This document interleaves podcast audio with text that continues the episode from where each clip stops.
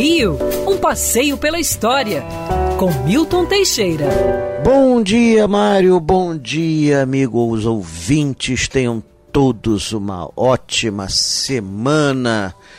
Ai, vamos para a última semana de janeiro, já com grandes esperanças, com vacinação, com tudo. Essa epidemia começa a ir embora. É, são bons sinais que vêm pela frente. 2021 promete e está cumprindo logo no início.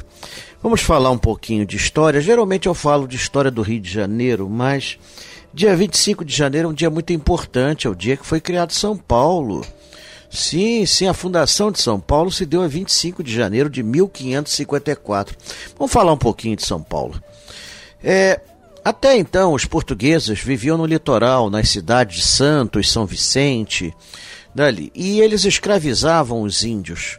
Os padres jesuítas ficavam danados com isso, porque os padres achavam que os índios não podiam ser escravizados. Eles tinham que ser catequizados.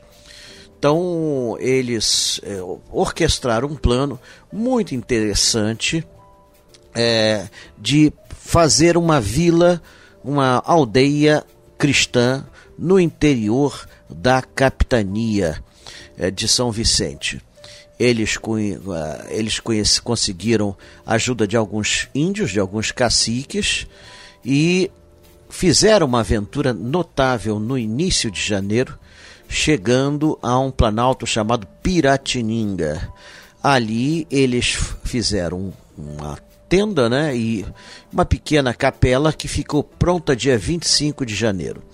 25 de janeiro era o dia da conversão de São Paulo, o dia em que São Paulo, apóstolo, ele era pagão, ele perseguia os cristãos e ele fica cego e recupera a visão graças à intervenção divina quando se converte ao cristianismo e vai então para Damasco se batizar. Isso aconteceu dia 25 de janeiro e portanto, a capela foi dedicada a São Paulo.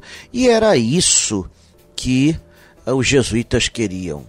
Os jesuítas queriam converter os índios, tirá-los do paganismo e levá-los para o cristianismo. Então, por isso, o povoado chamou-se São Paulo de Piratininga. Quais eram os fundadores? Nossa, Padre Manuel da Nóbrega e um garotinho, Padre José de Anchieta. Ninguém poderia imaginar que aquele aglomerado ia se tornar uma das maiores cidades do planeta. Em 1954, quando São Paulo completou seus 400 anos, é, teve a inauguração do Parque do Ibirapuera e da Catedral de São Paulo, que é considerada uma das maiores do mundo. Hoje, São Paulo conglomera 18 milhões de habitantes, é a sexta maior aglomeração de pessoas do planeta, uma cidade progressista que, se fosse um país independente, seria o mais desenvolvido da América Latina. Ao mesmo tempo, São Paulo tem uma capacidade incrível de receber migrantes de todas as regiões e incorporá-los à sua malha urbana. Ou seja, cumpriu-se assim o ideal de São Paulo, levar a palavra divina a todas as pessoas. E todo mundo vai a São Paulo com a esperança de crescer, de subir.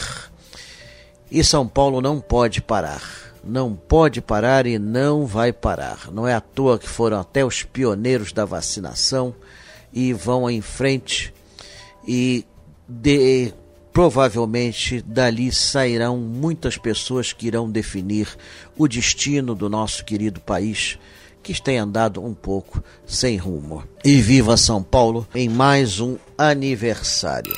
Quer ouvir essa coluna novamente? É só procurar nas plataformas de streaming de áudio. Conheça mais dos podcasts da Band News FM Rio.